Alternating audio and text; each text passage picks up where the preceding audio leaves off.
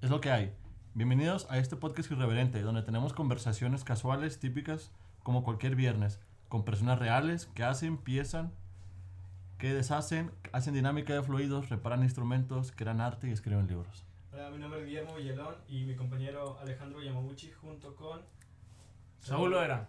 Y aquí estamos con, con nuestro invitado especial que nos eh, recibió hoy en la sala de su casa, por primera vez sobrios y fuera del estudio, con el maestro Eduardo Figueroa Barrantia.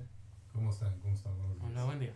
¿Cómo está, maestro? ¿Cómo le fue el concierto de anoche, verdad? ¿Hubo un concierto en, en Catedral? Eh, anoche, bueno, eh, tuvimos, ahorita se están grabando, por las cuestiones de la pandemia, se están grabando los conciertos de, de órgano.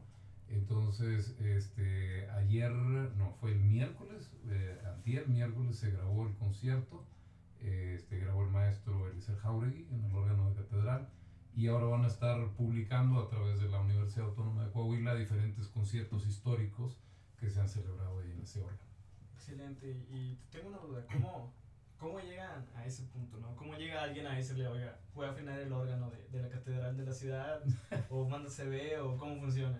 Este, pues no, eh, la- la- el llegar a afinar el órgano de, perdón, de la Catedral de Saltillo eh, fue algo, este, más que nada una, una respuesta a una necesidad inmediata.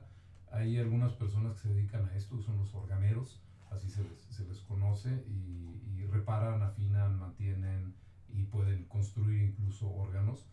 Entonces estaban utilizando los servicios de uno en particular y en algún momento dado vino, dio sus servicios, algo no quedó bien, eh, digo, hay que considerar que, este, que es un instrumento viejito, entonces este, estábamos en, en- esa situación y, y hablando con el maestro Eliezer Jauregui, que es el, el fundador y organizador de este, de este evento, me dice, oye, fíjate que está fallando el órgano, y le dije, pues si gustas, yo puedo buscarle, conozco el de mantenimiento y reparación de órganos. Y eh, fui, eh, solucioné el problema eh, antes del concierto y, y como el órgano ya traía un problema de fondo, este, pues era así como que una cosa y luego fallaba la otra y luego fallaba la otra, entonces empecé a ir eh, a- antes de, de cada concierto a, a dar la revisión del órgano y el siguiente año me invitaron a mí ya de organero y desde entonces empecé a... ¿Hace Eso cuánto? como, uy, no me acuerdo si 10, 11 o 12 años, algo así. por el 12 estilo. años. Lleva 12 años haciendo eso. Sí, este, y, es, y es bien bonito, digo, porque a, a final de cuentas estamos hablando de un instrumento histórico, es un instrumento que, que llegó a Saltillo en 1907, o sea, tiene ciento, ¿qué? 113 13 años. ahí, este, eh, ha tenido su, su historia, es un órgano interesante, digo, sobre todo porque no es un órgano hecho ex profeso para la Catedral de Saltillo, es, es un, un órgano hecho eh, como una composición este, prefabricada, digámoslo así, prediseñada. Este, y pues es un instrumento y un lugar al que no todo el mundo tiene acceso. Entonces, ah, sí hay mucha gente que sube a, a la parte del coro de catedral, pero no es mucha la cantidad de personas. Pues de hecho, nada más soy yo la única persona que se puede meter adentro del órgano de catedral. Entonces, sí se siente bonito cuando está uno ahí en medio de toda la tubería y, y de repente voltear y ver el, el, el altar de, de catedral y la catedral desde esa perspectiva y saber que eres la única persona que en realidad puede hacer eso en Saltillo, te da así como una sensación de, wow, qué responsabilidad tengo. Sí, bastante. Entonces, digo, que te tengan la confianza como para que te dejen meterte dentro del- del órgano, este, o estar metido abajo en la maquinaria, este, y manipulando este, pues estas cosas que fueron eh, creadas hace ciento y cacho de años. Sí, ¿Fue prueba y error o, o cómo fue descubrir cómo adecuar el órgano para que estuviera en óptimas condiciones? Bueno, Eh, este, bueno, lo que pasa es que, eh, como platicábamos hace rato, ya venía yo con la, la cuestión del conocimiento de, de- de física acústica, de, de dinámica de fluidos, que tiene mucho que ver con el funcionamiento de los instrumentos musicales, y había tomado ya varios talleres de reparación de instrumentos musicales, específicamente instrumentos de aliento. Eso es lo que más había estudiado yo, ya reparaba flautas, saxofones, clarinetes, trompetas, todo ese tipo de cosas. Entonces, este, eh, fue ese mismo conocimiento el, el- que me, me facilitó de alguna manera decir, pues si quieres lo reviso, ¿no? Porque ya que reparo estos otros instrumentos, y sí, la mecánica es muy obvia, en- en- en- eh, digo, desde mi perspectiva, este, de cómo funciona eh, ese órgano en particular. Había trabajado con armonios, había trabajado con órganos tubulares de mecanismo mecánico, este en particular el de catedral es neumático. Eh, entonces es nada más como que hacer la transferencia de mecánico a neumático y ya. Porque principalmente este, uno de los problemas que presentaba era que eh, era problema mecánico de que no había transferencia, es decir, pisabas el, el pedal y no sonaba, ¿no? Entonces ahí en medio está el problema y luego ya en base a eso descubrimos otros problemas que estaban en la tubería y ya se fue reparando y ya se hizo así como que cada año mejor me invitaban a mí porque estaba en la ciudad, porque este, puedo revisar el órgano varias veces antes de cada concierto y, de hecho la última afinación se le hace 30 minutos antes eh, porque el clima influye mucho en la afinación de un instrumento, de un instrumento de esos entonces, si bajó la temperatura y Ya como es en octubre, si Sí. se cae la afinación, este, se, se, se tiene que revisar. Entonces, ya están las cámaras, ya está el organista y todo. Y llego yo corriendo porque voy saliendo del centro de estudios musicales ves, eh, y hago el chequeo del órgano, la sección de trompetas, que es la que se desafina. Se hace la última afinación y empieza el concierto. O sea, me voy bajando, saliendo yo del órgano y el, y el organista está subiendo. Ahorita antes de, de lo que hablaba de, dinámica de fluidos y todo eso, ¿cómo fue estudiar aviación y dedicarse a la música y escribir libros y tener tiempo para... Ah, para todo. Bueno, pues lo que pasa es que la música lo empecé a los 5 años, este, estudiando guitarra y piano. Este, nunca pensé que me fuera a dedicar a eso. De hecho, la, la anécdota rara es que en el kinder, por ejemplo, nos hicieron la audición para el coro del kinder y yo no quedé. Wow. Entonces, porque, porque tenía la voz muy gruesa, dijo el, el, el- director del coro. Este, sí me impactó porque todavía me acuerdo. Eh, y, y sí, tener la voz gruesa desde, desde pequeño. Este, recuerdo que cuando estaba chiquitillo, este, alguna vez llevó la maestra, eh, sería de primero segundo de primaria, algo así por el estilo, una grabadora que en aquel entonces eran cosas raras. Este, y nos grabó a cada uno leyendo y luego nos dijo, ah niños, ¿qué creen? Aquí les tengo una sorpresa, se estaba grabando lo que ustedes leían y entonces ponía la, la grabadora y se oía una voz y, y a ver quién es, y no, pues que Juanito, que Pedrito, que no sé quién. Y pues no le atinaba, ¿no? Y de repente, ese es Eduardo. y todo el mundo me reconoció en la primera. Bueno, entonces empecé chico con la, con la música, aunque, aunque fue independientemente de la escuela porque pude. Después, a los 17 años, fue que estudié aviación, este, porque yo quería ser piloto aviador eh, y mis papás pues, me, me permitieron la oportunidad de, de estudiarlo. Estudié para, para piloto eh, este, Privado, privado, ¿no? privado allá en la Escuela Técnica Aeronáutica. Eh, estamos hablando de los años 80, entonces imagínense en los años 80 estudiar en la ETA. Era, era así como Un que- privilegio. no, pues un privilegio, era tú todo el mundo te veía mal porque era la, la, la ¿cómo se llaman? Los vascos que estaban haciendo terrorismo, la Ah, ETA. sí, cierto. Y, nos- y Ah. nuestra escuela se llamaba la Escuela Técnica Aeronáutica, Sí. ETA. ETA. Entonces era, no, pues ¿dó- ¿tú dónde estás? En la ETA. Ah, Chihuahua, no estás Sí. una bomba por aquí. Entonces estudié en la ETA, volábamos avionetas Piper. Este, ahí, ahí viví, pues, evidentemente muchas experiencias, aprendí radiocomunicación, meteorología, este, pues todo lo que es la, aero- la aerodinámica, este, que tiene que ver con aviación, eh, mecánica de aviación básica. ¿Y nunca le este, pasó? O sea, ¿usted pilotó aviones? así? Sí, yo, yo piloteé O sea, aviones. sí terminó la carrera. Sí. Sí. Ah, Sí, lo que no hice fue tramitar la licencia. Ah, ok. Este, pues bueno, hay, hay experiencias, este, una vez que casi no, no logro despegar y me estaba estrellando con un camión en la carretera Monterrey-Laredo, ¿verdad? Este, eh, porque estaba haciendo casual, casual de esas veces, ¿no?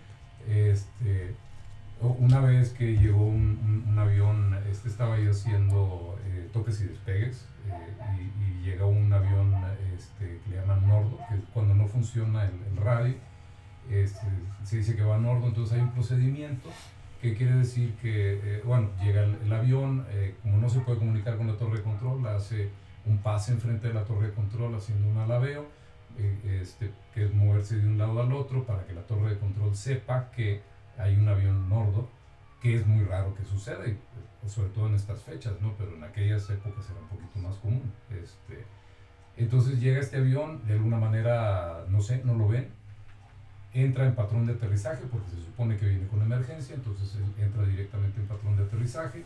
Yo iba en patrón de aterrizaje y de repente de la nada por atrás me adelanta un avión que me vio en último momento y este pasó yo creo ala con ala como unos 50 60 centímetros de distancia. O sea a punto de chocar en el aire dos aviones ahí. Dos avionetas porque era pequeño también. Este entonces logra aterrizar él yo salgo y, y bueno ya después platicamos en tierra este, y pues sí, el, el, torrero ya nos explicó que, que, pues no, que venía Nordo, él no, no sé, de alguna manera no se dio cuenta, no pudo avisarnos a los que estábamos volando y bueno, salimos bien de. Sí, bastante. bien. Si no, no tuviéramos este, la persona que cuida nuestro...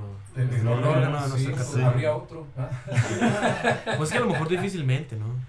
Digo, es Eh, una función muy particular. Eh, Es una función muy particular, este, eh, es, es, eh, digo, sobre todo porque aquí en el norte de México hay muy poquitos órganos tubulares, entonces no hay como que el incentivo a ser organero, Ajá. ni organista. Eh, normalmente los organistas, digamos de concierto de órgano tubular, los organistas tocan normalmente en órganos electrónicos aquí en el norte del país.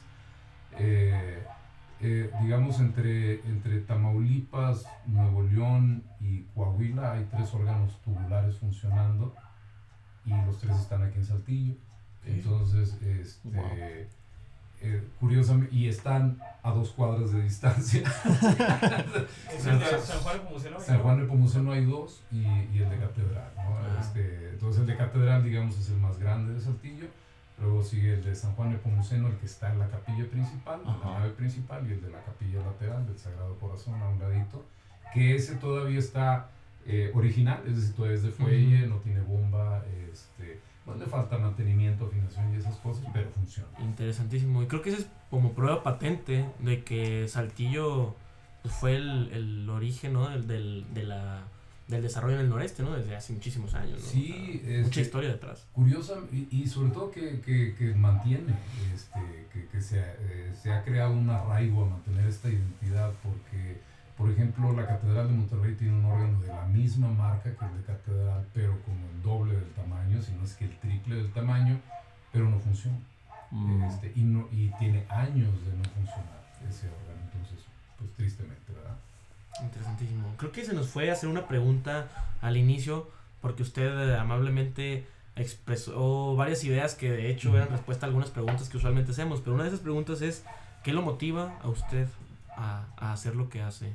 Ya vimos como que su formación ha sido compleja, ha sido eh, versátil y eso le permite tener ópticas distintas. Hace rato Ujú. antes de empezar a grabar nos comentaba de que todo se conecta, ¿no? Y ¿Qué ve, qué ve usted? ¿Qué, ¿Qué esencia ve en lo que, en lo que hace, no? Y, y yo me imagino que eso lo motiva, ¿no? Ajá, Percibo pues, pues, eh, mira, yo creo que este, a final de cuentas eh, puede sonar a lo mejor, este, no sé, medio extraño, pero Romántico. eh, romántico quizás, así como que to- todavía mil, 1800 la idea. Pero yo creo que, que todos tenemos nuestras cualidades este, y, y el chiste es como que no dejar el mundo tal y como lo encontramos, ¿no? Yo creo que tenemos que crecerlo de alguna manera dependiendo de nuestras, nuestras capacidades, nuestras actitudes. Entonces, eh, pues bueno, si, si yo puedo hacer estas cosas y yo sé hacer esto, pues bueno, voy a hacerlo lo mejor que pueda y de alguna manera dejar huella, ¿no? Claro. Este, porque, pues bueno, a- a- como decir, güey, ¿sabes que me voy a dedicar a la educación musical para hacerme millonario? Pues no. No no deja. Y luego dices, no, ¿sabes qué? Mejor me dedico a escribir libros. No, pues tampoco deja. Claro. ¿Cómo fue dejar, o sea, en qué momento decidió dejar o no dedicarse a la aviación y dedicarse a la música? Mira, fue, eh, fue muy cercano a, a terminar mis estudios. De hecho, terminé mis estudios, hice mis vuelos de, de, de solo y vuel- solo en ruta y todo ese tipo de cosas. Me sucedió una, una anécdota medio extraña. Estaba, tenía yo mi, mi primer vuelo solo en ruta. Tenía que volar de Monterrey a- al aeropuerto de Nuevo Laredo, del aeropuerto de Nuevo Laredo al aeropuerto de Reynosa y de Reynosa a Monterrey. Que es como que, digamos, un examen, del examen final que presentas de, vuelo en ruta pido mis, ah, este, mis reportes meteorológicos de los aeropuertos y, y entonces Monterrey despejado, soleado, Laredo despejado, soleado, Reynosa despejado, soleado. Despego, este, salgo al norte, rumbo al aeropuerto de Nuevo Laredo, y resulta que ha- había bruma, eh, niebla y, y nubes altas. Entonces de repente entras en este, este mundo blanco, que, este, que como es, digamos, un estudio de aviación normal, no, no lleva Ujú. vuelo por instrumentos ni nada de eso, este, de repente, increíblemente pierdes el sentido de dónde La es arriba y dónde es abajo, porque todo es Todo blanco. Todo es blanco. O sea, ves arriba este, y es blanco, ves abajo y es blanco, ves a los lados y es blanco. Y de repente volteas y, y ves el horizonte artificial y resulta que el avión va así inclinado, ¿no? Ujú. Y dices, ah, chihuahua, no siento que voy inclinado. ¿No le da miedo? No, uy, sientes horrible. Este, entonces de repente te sientes dueño de tu vida y dices, si la riego, aquí me mato. Este, y se acabó. Este, entonces no hay, no está el, el instructor a un lado que te diga qué hacer, ni, o sea, te da un chorro de Prueba de fuego. Sí, sientes horrible. Este, entonces, este, lo que hice fue, este, pegar un grito. Así de que dices, tengo un chorro de miedo. O Claro. sea, sí sentí mucho miedo. Y eso me ayudó a calmarme. Abrí el radio y con la voz más calmada que pude, aeropuerto, ¿no? que era? La Este, voz más grave, ¿no? 177. La voz más grave del mundo, ¿no? es- en situación de emergencia, me encuentro en estas condiciones, así, así. Este, el torrero dice, ah, bueno, pues eh, entonces el aeropuerto del norte no, no atiende vuelo por instrumentos, entonces me pasaron a la torre del aeropuerto Mariano Escobedo. Una vez más explico con la voz más calmada posible mi situación. Mm, Aeropuerto Mariano Escobedo me pasa a vuelo por instrumentos de Mariano Escobedo y entonces este, me ayudan, este, pues tienes que, hay todo un procedimiento, tienes que cambiar este, algunos números ahí, todo ese tipo de cosas y te identifican en el radar, ya te dan este, la- las Indicaciones, guías, llegué, llegué así al aeropuerto de, de Laredo, eh, en lugar de haber llegado por, por el lado derecho para aterrizar a la izquierda, llegué por la izquierda para aterrizar a la derecha este, me bajé temblando, así, totalmente, o sea, sentí horrible. Y este, me fui a la oficina del, del aeropuerto, me acuerdo que estaban viendo las Olimpiadas, estaban las pruebas de gimnasia, y yo sentado así como que me sentí solo, me sentí con ganas de llorar, con mucho miedo, y, y- y pensar, y me tengo que regresar. Y tú- O sea, sí, tengo que hacerlo otra vez. tengo que volver a tengo hacerlo. que volver a hacerlo. Entonces me di un chorro de miedo, eh, si bien feo. Pero dije, bueno, pues ni modo. Te subes al avión otra vez. Este, y despegas ya, este, eh, dije, no, ya no voy a ir a Reynosa. Cancelé, cambié mi plan de vuelo. Entonces, este, pedí regreso directamente del aeropuerto de Nuevo Laredo a Monterrey. Este, volé de regreso, aterricé todo bien, gracias a Dios. Este, y, y pues cerré, cerré, ese fue mi, mi último vuelo. Este, y, y ahí no pensé que era el último vuelo. O sea, nada más fue así como que uf, terminé, ¿no? O sea, llegué vivo. Por hoy es- Ahora sí que como el papa llegas pisando el piso, pisando el piso, ¿no? Así, ah, gracias a Dios. Eh, unos días después se cae una avioneta, mueren algunos conocidos. Ah, caray. este, y, y de repente empiezas en perspectiva y dices, en realidad quiero hacer esto. Este, Sí, sí, sí. sí está medio complicado y, y, pues no, ya no seguí. Sí. Este, sí me dio miedo. Murieron algunos conocidos, compañeros de la escuela, que hicieron mal uso de un avión. Este, y, y precisamente el avión que iba a volar yo, este, el lunes en la mañana, ellos lo chocaron el domingo en la tarde eh, por, por estar haciendo mal uso del avión. Este, se cayeron, se mataron los dos. Eh, luego se mataron estos otros, luego se cayó otra avioneta de unos norteamericanos que venían y este, fue culpa de ellos, o sea, pero de repente sí dices, oye, te sientes muy vulnerable. Como que en, en la vibra ya que dices, oye, algo... Sí, o sea, eso de que de repente haya como que 5, 6, 7 muertos alrededor Claro. este, con esta actividad, dices, ay, ah". Como que por algo te toca ver y asimilar esas experiencias y dices, mm, Pues quizás, mira, la- el gusto por la aviación sigue, este, o sea, yo todavía soy de los que si pasa un avión es solo para verlo. Claro. sí. Tengo mi aplicación para seguir vuelos, este, sigo a pilotos, a- a- veo las, la- las actualizaciones que hay, ya no se parece nada a mi época. Este, ahorita todo son pantallas táctiles, todo son ese tipo de Sí, cosas. súper ¿no? tecnológico ya. La tecnología sí avanzó muchísimo, este, es mucho mejor ahorita. En aquel entonces estábamos más rudimentarios y estamos hablando de hace 40 años, ¿no? 30 años. Sí. ¿no? ¿Que era una avioneta de doble hélice o No, era, era, era una Piper PA31, una Tomahawk. No sé qué es Eh? Sí, es un modelo. Nosotros decimos que es, sí. un, es un zancudo, un zancudo de metal, es para dos personas, muy No, chiquitito. Y es que aparte de las normativas, este, actualmente Sí, ya, o sea, por ejemplo, nosotros trabajamos con la aeroespacial Mm. y con el, con el PRI, que se llama, es una institución, una- Eh, PRI, es- no, es- ese PRI no. es, una institución que rige los tratamientos de los materiales para la aviación. Está como la ETA, ¿no? Y ya son, sí, y, y ya han cambiado bastante, tío, porque yo pues trabajo con esa normativa en mi trabajo y es como que la probabilidad de que se caiga un avión ahora es como del 0.026%, ¿no? es- es- O sea, de que 26 de cada millón, o sea, Pues, He escuchado que es más, Caen. más seguro viajar en avión que en carro. O sea, Sí. Ah, bueno. es la forma más segura de viajar. sí, La entonces... forma más segura. de- O sea, eh, este, básicamente ahorita la tecnología hace que, que tenga que ser una falla catastrófica muy, po- muy difícil de identificar la que cause una tragedia en aviación. Este, y encima de eso, bueno, lo que pasa es que si se te poncha una llanta al aterrizar, por ejemplo, eso ya se considera un accidente de aviación. Ujú.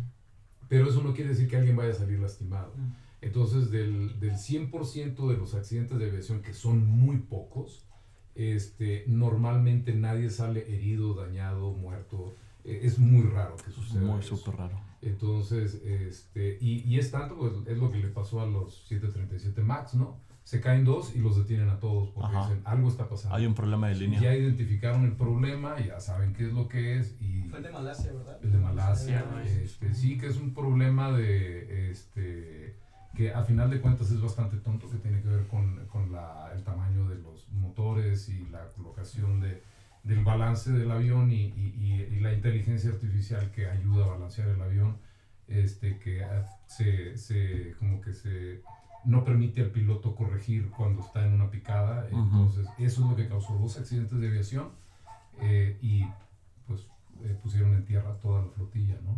Bueno, retomando un poquito la historia, aunque usted se baja de su vuelo, le pasan esas eh, experiencias muy desagradables a, a sus allegados y después cuando dice, ok, va la música, nunca dijo de que voy a ser técnico en aviación, voy a ser arreglar aviones, no sé. Ajá, no, este, pues a lo, a, a lo que te truje chencha, lo que sigue, ¿no? Este, después de que terminé eh, eso, me acuerdo que platiqué con mi mamá y le dije, mira, pasó esto así, así, así, este, y me dijo, no, pues tú sabes, ¿no?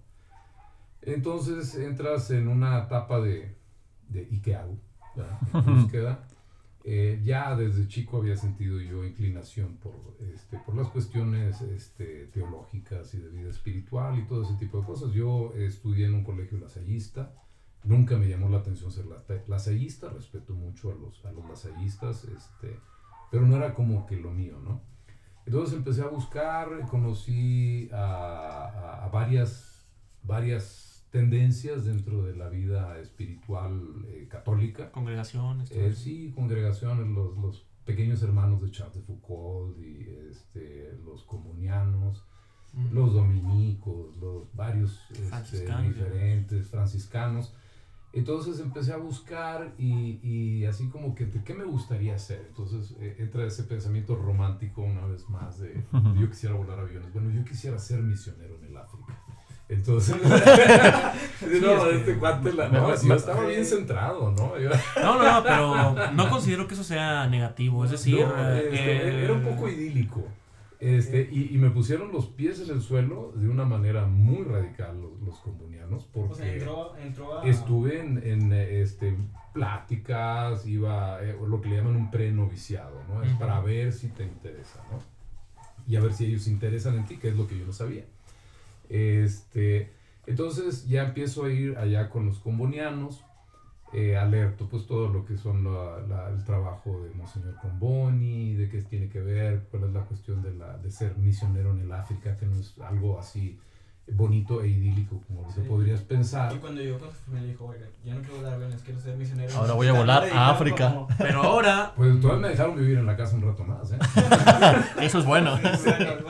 pero ahora es una cosa completamente diferente a las dos anteriores, la- las que señala Memo. Ok. Pero es decir, la aviación y después el aspecto de la religión y demás. Sí. Ahora usted se dedica preponderantemente a, A a la la música, música. ¿no? Nos ha comentado que ha Pero vamos para allá, Sau. hecho libros. No, sí, sí, sí, es que quería conectarlo ahorita. sí, voy- voy- vamos. Usted nos comentó hace un momento de cómo relacionaba la religión Ajá. con lo que con, la lo música, que hago ¿no? ahora, Ajá. ¿no? Sí, que tiene Claro. que ver más que nada con el desarrollo histórico de la música y, y que la, a través de la religión me permite acceder a, a estos, a estas cuestiones históricas o comprenderlas quizás de una manera este, más, más lógica porque conozco la historia de la, de la, de la iglesia, Y ¿no? va relacionada eh, muy intrínsecamente Sí. con la historia de la música, ¿no? Sí, sí, desarrollo eh, de- definitivamente. Digo, la iglesia, la iglesia cristiana, este, antes de que hubiera este, este cisma y separación entre eh, este, luteranos, anglicanos, calvinistas, católicos, este, pues era la iglesia cristiana. En general hubo la separación, el- el- el- el- la gran división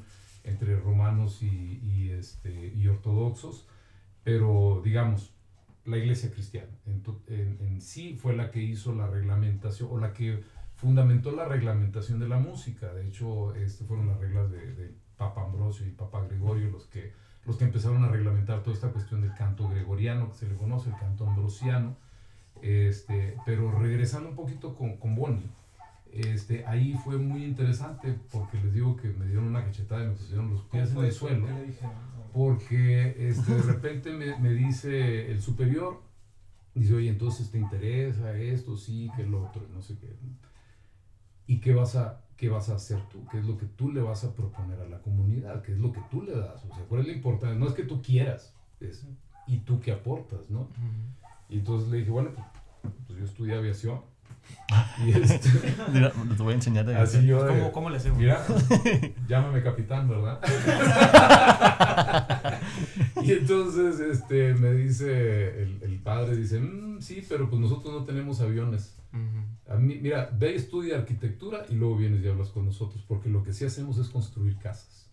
Este, allá en África, y yo así como que, es que a mí no me gusta construir casas, entonces no es eso bonito de ir allá a una comunidad, este, eh, y, y de repente decir, sabes que te vengo a dar mi amor, y no, o sea, tienes que ser partícipe de la algo, sociedad, ¿no?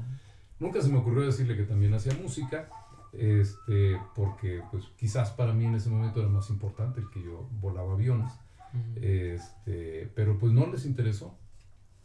Entonces fue así como que no les dije yo que no, ellos me dijeron que no. Ok. Y no me dijeron que no, nada más me dijo, ve y prepárate en algo que nos sirva a la comunidad Ujú. y entonces vienes. Entonces, este, Wow. pues bueno, se acabaron los comunianos. Eh, seguí buscando, este, ya en aquel entonces estaba este, apoyando en, en algunas iglesias con, ah, con coros, reparando órganos o armonios, cosas por el estilo. Un primo hermano mío, eh, Roberto Figueroa, este, andaba también en, en su crisis vocacional, ¿no? Y él entró con los, al seminario, seminario diocesano, porque en la familia básicamente hay un sacerdote por generación este, Ok. histórico, ¿no? Wow. Este, En su familia. en la familia, sí, este, es algo que se da en monjas y todo ese tipo de Ujú. cosas. Entonces, eh, por ejemplo, tengo un tío abuelo que es primo hermano de mi papá, que es, eh, ahorita ah, lo acaban de, de cambiar, era obispo, obispo allá en Veracruz, en Córdoba, si mal no recuerdo. Acaba de fallecer un tío que era el, el, ¿cómo se llama? Asesor del, del- la, de la Comisión Arquidiocesana de Música Sacra de Monterrey. Está mi primo, que es sacerdote y es párroco ahorita, creo que No Santa María, algo así por el estilo, allá en Monterrey. Y, bueno, siempre ha habido así mucho contacto con la iglesia. Entonces, este, me decía mi primo, oye, es que el seminario diocesano, y no sé qué, decía, "Ah, como que no es lo mío, ¿no? Ujú. Seguí buscando, me encontré con los franciscanos, este, una vez más creó esa relación idílica con la pobreza y todo ese tipo de cosas.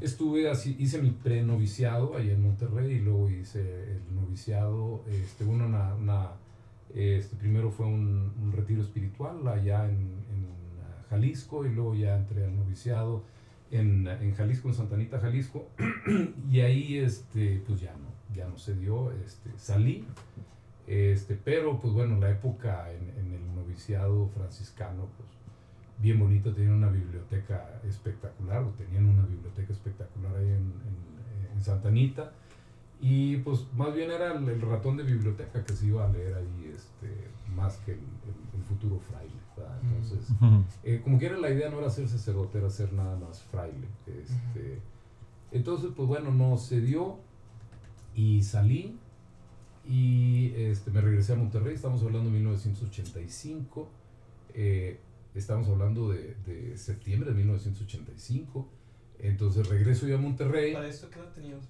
Eso eso lo iba a preguntar. tenía Sí. 19 años. Ah, está 19 bien. Oh, hizo todo esto a sus 19 años. A los 19 ahorita ya acabé la segunda temporada de... Ya bien De, de... de que soy ingeniero químico a los 25. De que, Sí, ah, claro. rayos. No, pues entonces a los 19 años usted ya había, al menos ya Ya se había preocupado mucho Ajá. por, por encontrar el motivo de, Sí, de, su, este, de su existencia, ahora sí. Muy centrado. Sí, ¿eh? básicamente, o sea, yo dejé de vivir en casa de mis padres a los 18 años. Eh, o sea, ya a los 18 años salí de casa de mis padres, me fui al noviciado franciscano y ya no regresé a vivir ahí. El meme así del Este- perrito mamado. Lo siento, es que- 25, pero me mató en chiquito. Entonces, este, bueno, después de que salí con los franciscanos, regresé a casa de, de mis papás, pero septiembre del 85. Ustedes recordarán que a mediados de septiembre del 85 fue el temblor. Entonces, de hecho, poquito más y me toca allá con los franciscanos en Jalisco, ¿no?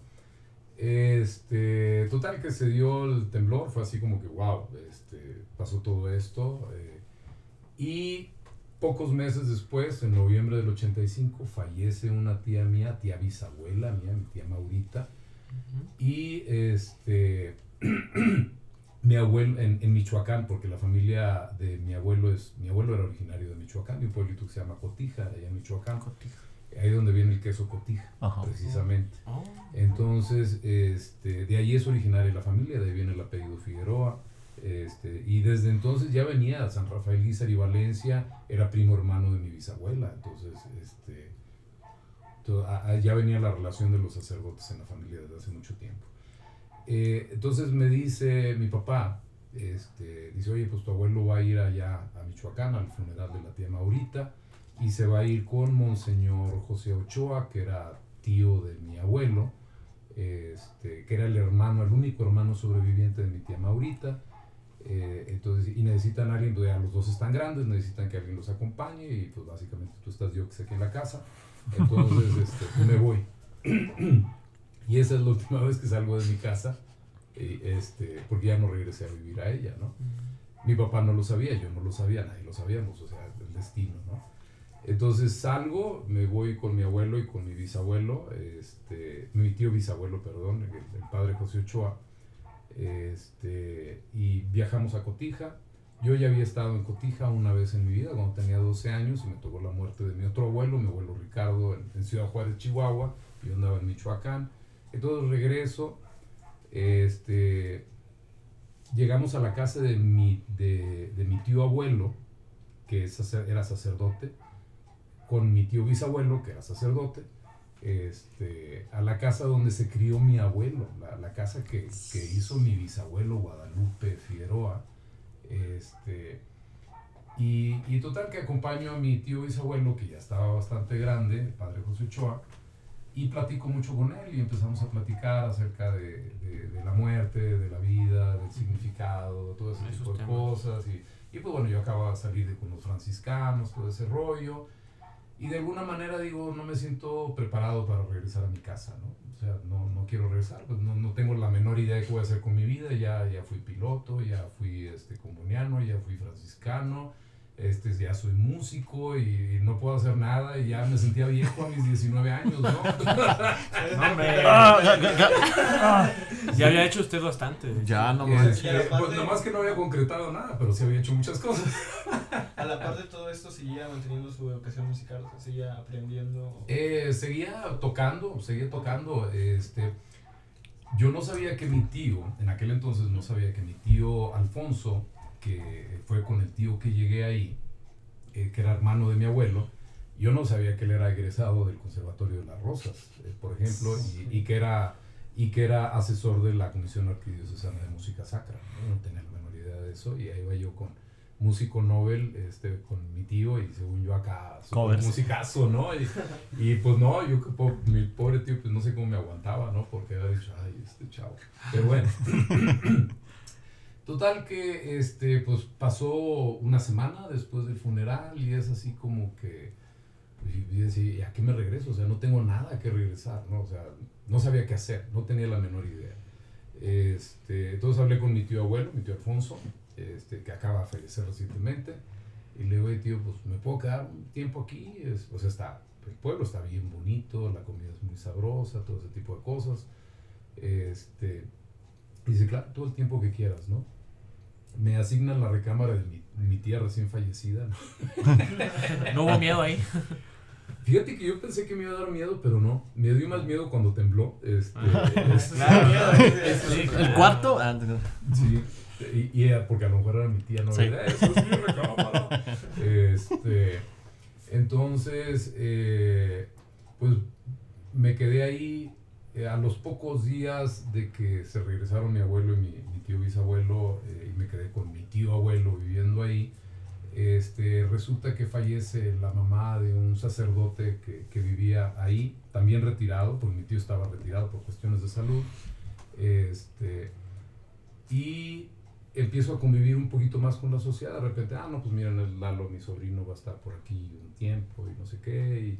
Y, y empiezas a conocer un poquito más de gente.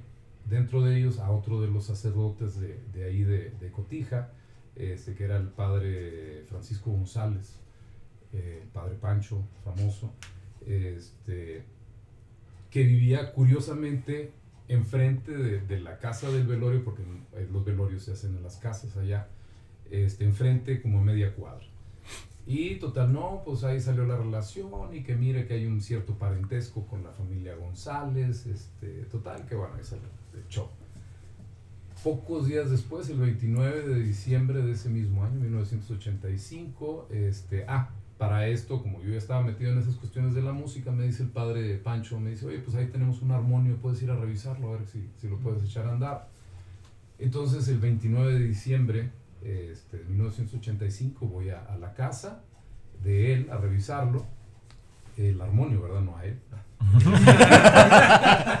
Por mi cabeza nunca pasó eso, pero. Yo tampoco. Mu- Muy buena aclaración.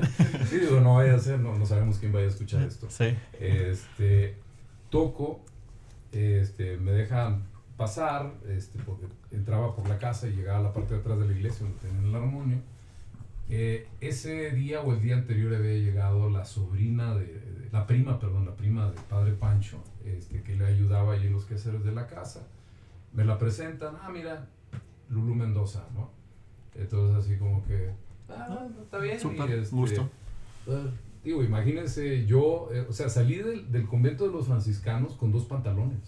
Eran dos pantalones, era toda mi ropa. eh, dos pantalones, dos camisas, eh, creo que tenía dos juegos de calcetines, Súper austero. un par de Y eso zapatos. es parte de la formación, ¿no? Este, pues es que, pues básicamente cuando entras con los franciscanos, pues no voy a necesitar nada más. pues, O sea, tienes que llevar una cantidad medida de ropa, ¿no? Entonces no tenía mucha ropa. eh, la ropa no era de mi talla, era más grande.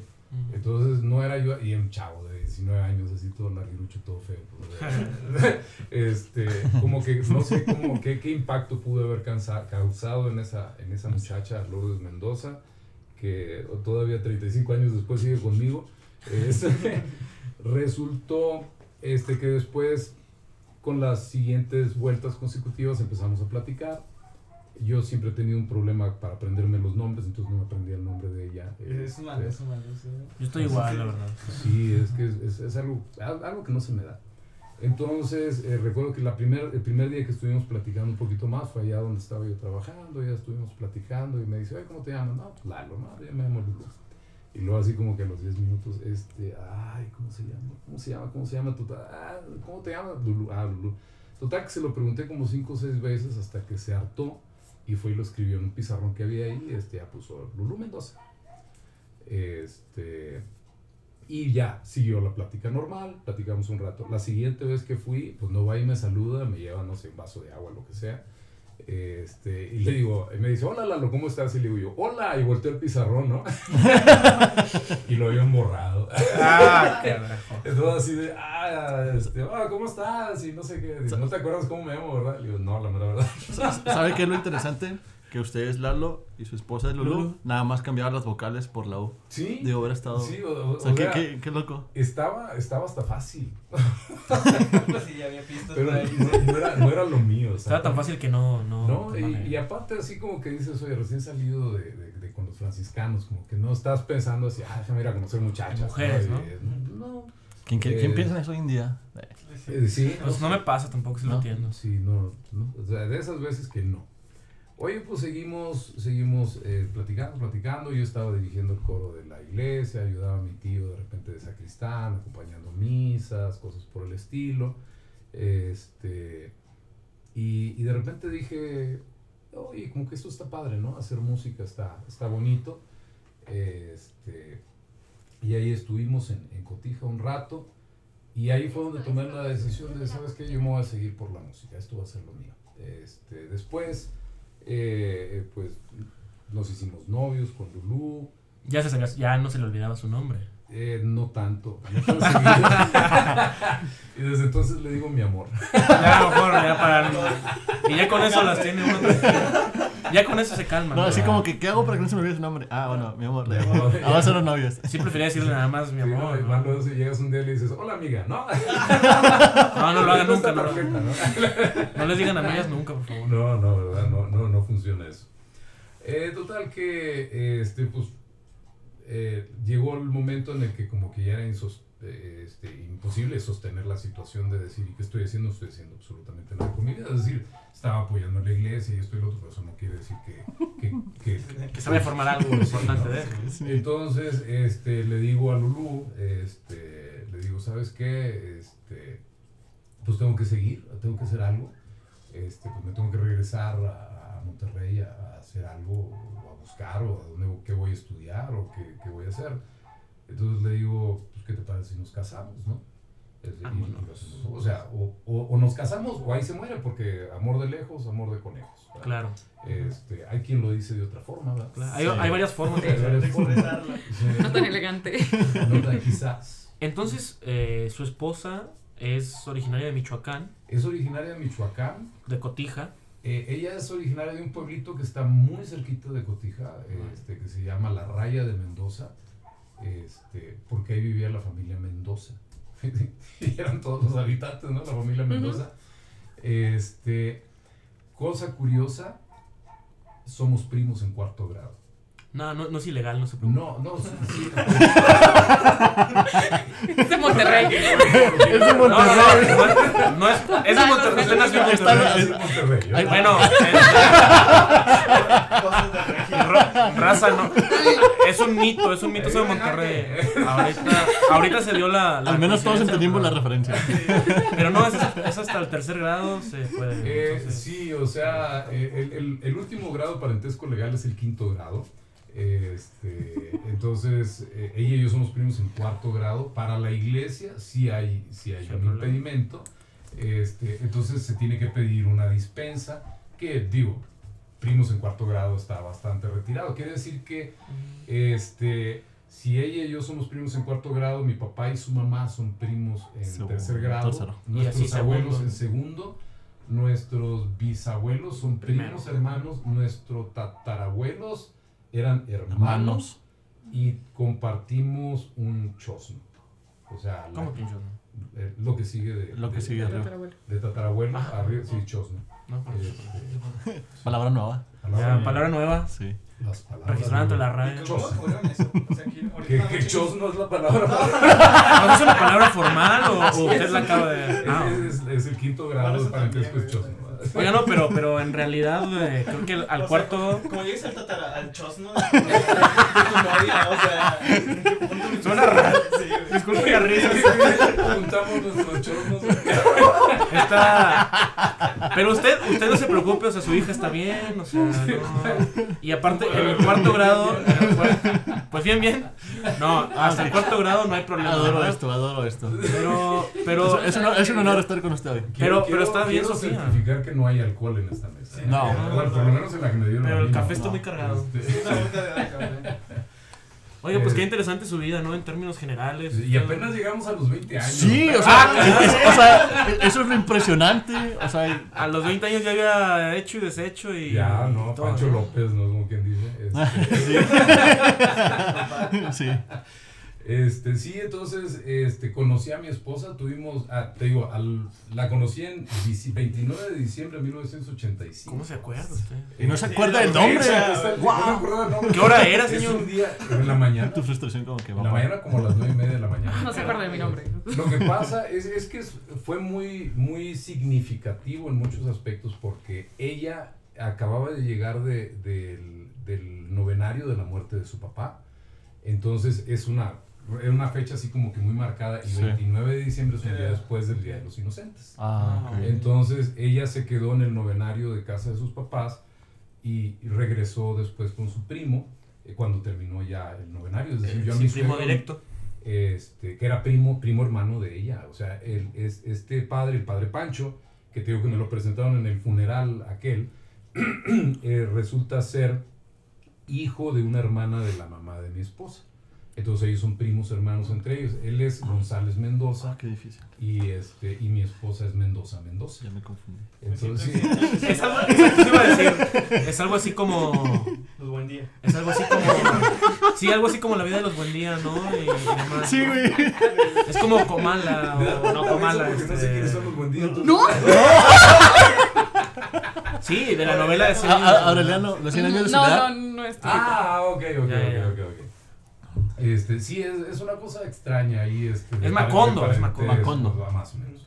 Es, es una extraña, una cosa extraña así como que de, de parentescos, este, porque a final de cuentas, este, a mí me presentaron al padre eh, Pancho este, como, como alguien que tenía un parentesco con la familia, porque eh, la abuela de mi esposa se pedaba Figueroa que es por parte de su mamá, que es donde era el parentesco con el padre Pancho. Entonces por eso eh, salió la cuestión. Y pues bueno, cuando pasaron más o menos seis meses de, de que nos conocimos, este, le dije, ¿sabes qué? Pues algo tengo que hacer con mi vida. Oh, a los o seis le- meses. o- a Oh, los seis ya. meses, le digo, o nos casamos o se acabó esto. ¿Tú qué prefieres? ¿Neta? Y pues la- es evidente con Sí, su es, elección. es- es evidente, sí. Este, y nos casamos a los siete meses, un día de habernos conocido. ¿Cómo se acuerda de tan, Sí, de tan, con tan, tan precisamente? Es que usted, usted es un romántico. Es ingeniero. Es No, no, no, ingeniero. no, no, no. Usted, usted es romántico. Eso, eso es bueno. Pues tú de que para nada. mi mamá, mi mamá lo recuerda. Aviador, este, misionero, pobre de corazón, músico, ¿qué más quieres? O sea, No, estamos ante un personajazo. Usted es un soñador, ¿no? no, es que, padre, no, hombre, Pero son, son palabras positivas. O sea, Eh, pues sí. es positivo. De, de alguna manera, lo que pasa es que sí, cuando lo analizas a la distancia, por ejemplo, ahorita que ya van 30 y... ¿Cuántos años? 34 años. Cuatro. 34 años de, Bastantes. de eso. Este, de repente dices, pues todo el mundo me decía, o sea, ah, tan mensos, ese matrimonio no va a durar, o sea, como que se conocen seis meses después se casan y eso no funciona, no es cierto. O la otra, está embarazada. compartimos en el pueblo, chuzo. ¿no? Sí, compartimos los chosnos y todo, todo el mundo decía, es que está embarazada. ya compartieron los chosnos. Sí, el ¿verdad? típico, ¿no? En un contexto muy, pues, muy tradicional. Eh, digo, ¿no? estamos hablando de un pueblito Sí, que en aquel entonces tenía 12 mil habitantes. Entonces, era- Pues sí. No, y son estigmas que todavía prevalecen hasta Sí, estos años. Entonces, allá era, era así como que imposible, ¿no? Este, decir, ay, se van a casar así. ¿Y se casan y se van para Monterrey o se quedan ahí? Nos, nos casamos, este, nos quedamos viviendo en, en, en, ah, En Cotija. Michoacán, no en Cotija, vivimos en Jiquilpan, este, que es un pueblito que está a 60 kilómetros de Cotija, más o menos, a 5 kilómetros de Zaguayo, Michoacán. Este, ahí una hermana de mi esposa nos presta una casa y empiezo a trabajar en la Casa de la Cultura, buscar opciones aquí y allá, si no. Este, y allá nace mi primera hija justo a los 10 meses de casado, no, a los 11 meses de casado, Diez. di- 10 meses de casado. Así fue como que nada más para... ya ven que no estaba embarazada. Este, a los 10 meses de casado nace nuestra, nuestra hija mayor, Mari. Este, nace ahí en, ah, en Jiquilpan. Bueno, de hecho, nace en. Vivimos en Jiquilpan, pero la clínica donde nació está en Zaguayo, pero la bautizamos en Cotija. Este, de alguna manera para mantener esta, esta relación con el pueblo. Entonces, mi hija mayor está registrada allá en Cotija, Michoacán. Este, después de eso, pues bueno, la situación económica está complicada, nos venimos a, a, a Monterrey, consigo trabajo en, en, un colegio como maestro de música, este, y ahí empieza ya más, más en serio este, la, formación musical, porque sí tocaba música y había trabajado con niños, había hecho coros y todo ese tipo de cosas, pero había que hacer algo un poquito más, más formal. Este, entonces eh, eh, estudio eh, teoría y solfeo en la Universidad Regiomontana, este, estudio educación musical en la escuela Formus.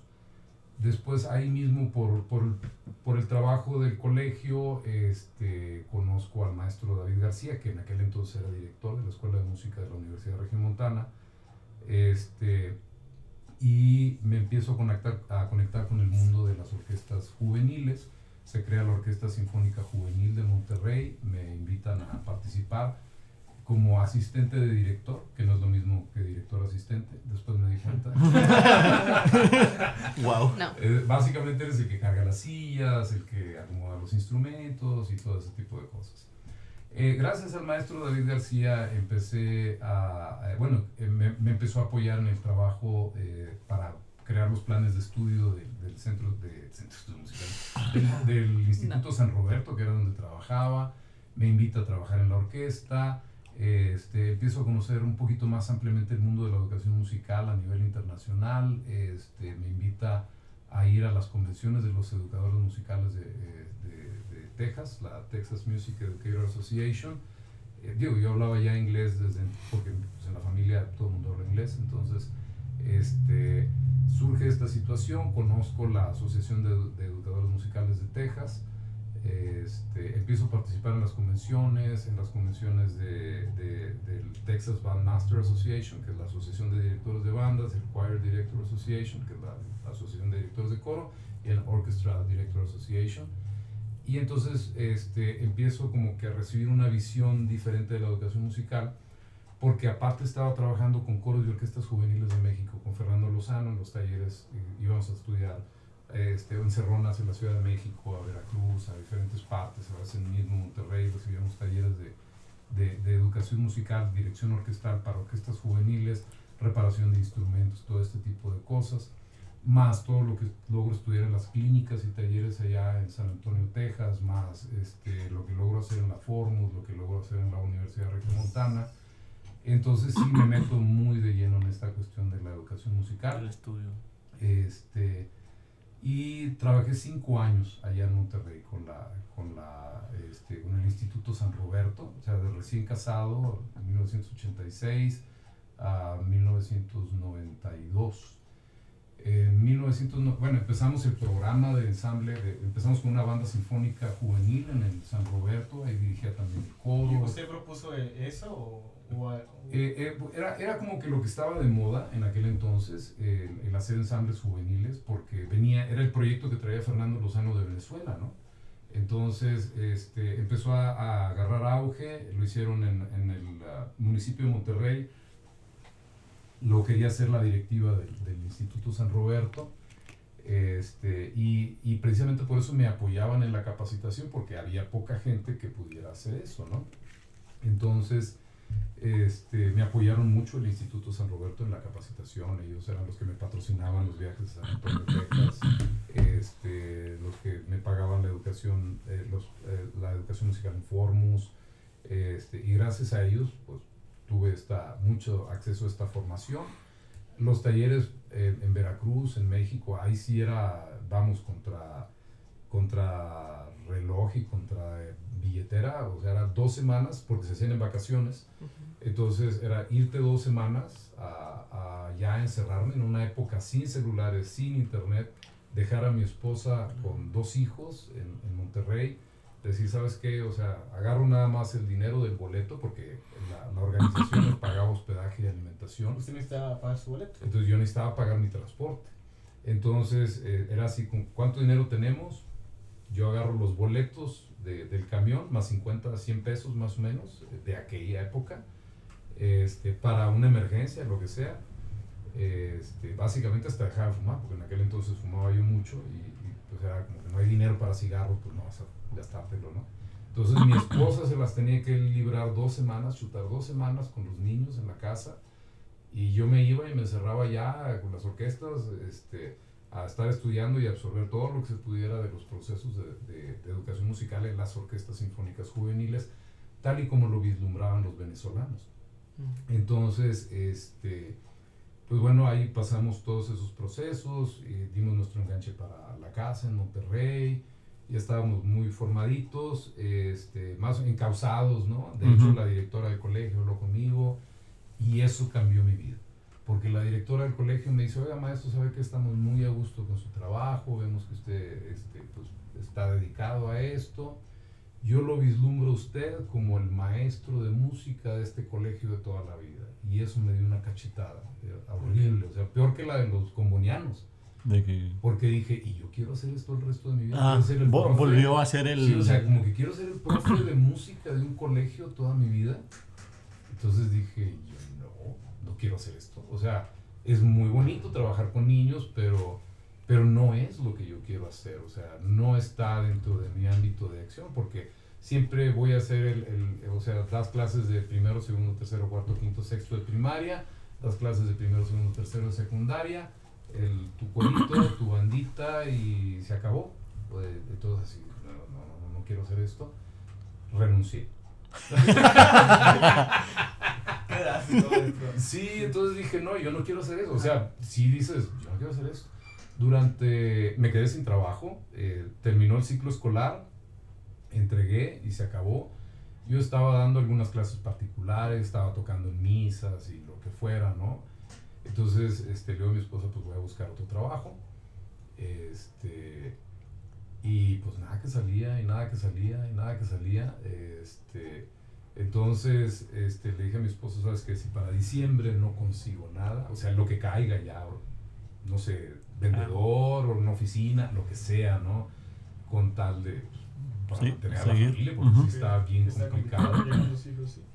Entonces, este, un amigo, eh, Ángel Argüelles, director de, de bandas, este, que conocí en, en todos estos procesos, me dice, oye, el otro día fuimos a tocar con la banda a la, Plaza de Toros de Saltillo y me dijeron que, que si quería irme para allá a hacer una bandita. Dice, pues yo no voy a dejar cadereta.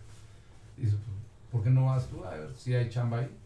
Entonces ya me pasó el contacto con el licenciado Viviano Berlanga, que era el, el encargado de Recreación y Cultura de Saltillo en aquel entonces. Este, le eché un fonazo y me dijo, sí, este, mira, aquí estamos viendo proyectos, entrégame un proyecto más o menos como lo vislumbras. Fue en 1980 y 1992. Este, andábamos en, eh, después nos fuimos a pasar una temporada en Michoacán porque sale, salía más barato Vivir Vivir en vivir en Michoacán que vivir en Monterrey. Entonces, este, allá en, eh, en San Pedro, que es donde, San Pedro Caro, que es donde vive mi suegra, ahí estábamos, este, escribí el proyecto de, de la Banda Sinfónica Juvenil de Saltillo, lo eh, regresamos, lo entregué aquí en Saltillo en, en, eh, no recuerdo, fue en octubre, en noviembre de ese año. En diciembre empezamos las pláticas y en enero, en enero de 1993, el 4 de enero de 1993, empre- empieza la Banda Sinfónica Juvenil de Saltillo, que soy el Centro de Estudios Musicales. Y, y durante enero, febrero y la mitad de marzo más o menos, este, yo iba y venía a Monterrey Todos los días. todos los días. Al principio todos los días, después fue así como que no, pues me quedo a dormir una noche aquí, ahí me traje un sleeping bag y este, entonces daba clases, ya se iban todos los alumnos, cerraba yo, me quedaba a dormir ahí mismo en el, en el Centro de Estudios Musicales. ¿Ya existía el edificio que estoy en Alameda? Eh, ya existía el edificio, pero no era de nosotros. Nosotros, eh, nosotros estábamos en la calle de Ramos, de Ramos Arispe, a una cuadra de la Alameda. Ok. Este, Es por la escuela que hoy la Rueto, ¿no? ¿Está, está por la Rueto? de la- por la Berrueto, media cuadra más para adelante, más o menos. Este, entre, entre Jicote- antes de Jicotenca y ¿cómo se llama? Obregón, Obre- entre. Obregón y Jicotenca. Este, ahí estábamos, ahí, ahí se rentaba, entonces ahí me quedaba a dormir. Este, y empezamos con un grupo de 35 chavos este, hombres y mujeres de entre, entre 13 y 16 años. ¿Ya tenían instrumentos o? Sí, eh, la, la administración municipal compró una dotación de, instrumentos para 35 alumnos. Este, empezamos ese proyecto, el maestro Sergio Núñez, que después fue director de la Escuela Superior de Música de, Saltillo, de la universidad. Este, él como, como maestro, yo como director, este, y, y recibiendo los chavos y pues bueno, generar todo este, todo este movimiento. Eh, termina la, la administración, continuamos en la otra, 1994, este, decimos, bueno, pues algo, algo tiene que suceder, no podemos quedarnos nada más con un grupo de chavos que van a crecer, que van a ir y, y tenemos que empezar otra vez. Entonces empezamos un proyecto de semillero que fue el coro, este, eh, coro infantil de Saltillo, que pertenecía a la, a la banda sinfónica, este, contrataron algunos maestros y aceptamos este, niños chiquitos, digamos de 6 a 12 años más o menos, para que empezaran a tener una vida musical y después pudieran pasar a instrumentos musicales. Eh, fruto de ese, de ese trabajo por ejemplo, mis dos hijas, tanto María de los Ángeles, este, que fue cantante y luego cornista, y luego Sofía, que eh, fue cantante y luego clarinetista y luego fagotista, a final de cuentas. Este, mi hijo, que nunca le gustó toda esta cuestión, eh, pero, pero luego me apoyaba en cuestiones de logística, ¿no? Y así empezó el Centro de Estudios Musicales, eh, empezaron a llegar maestros, siempre desde el principio la, la finalidad del Centro de Estudios Musicales es que sea algo propio de aquí, no es la filo- filosofía venezolana, no es la filosofía norteamericana, no es la argentina, no es la Totalmente cubana, eh, es sí de alguna manera una respuesta local.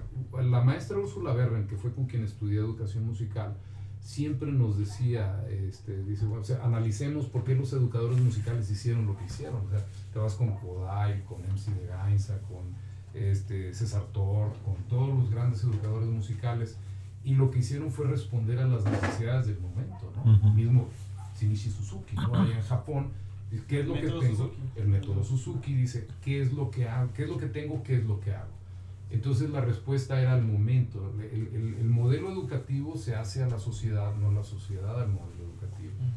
Entonces lo que hemos hecho a lo largo de, de tantos años en el Centro de Estudios Musicales es tomar un poquito el pulso de la sociedad saltillense, qué es lo que necesita, qué es lo que hay, para entonces resolver a través de propuestas que no necesariamente nos las hemos inventado nosotros, eh, sino que de repente decimos, ah, mira, pues bueno, de- del, del, ah, del, ah, proyecto venezolano vamos a rescatar esto, ¿no?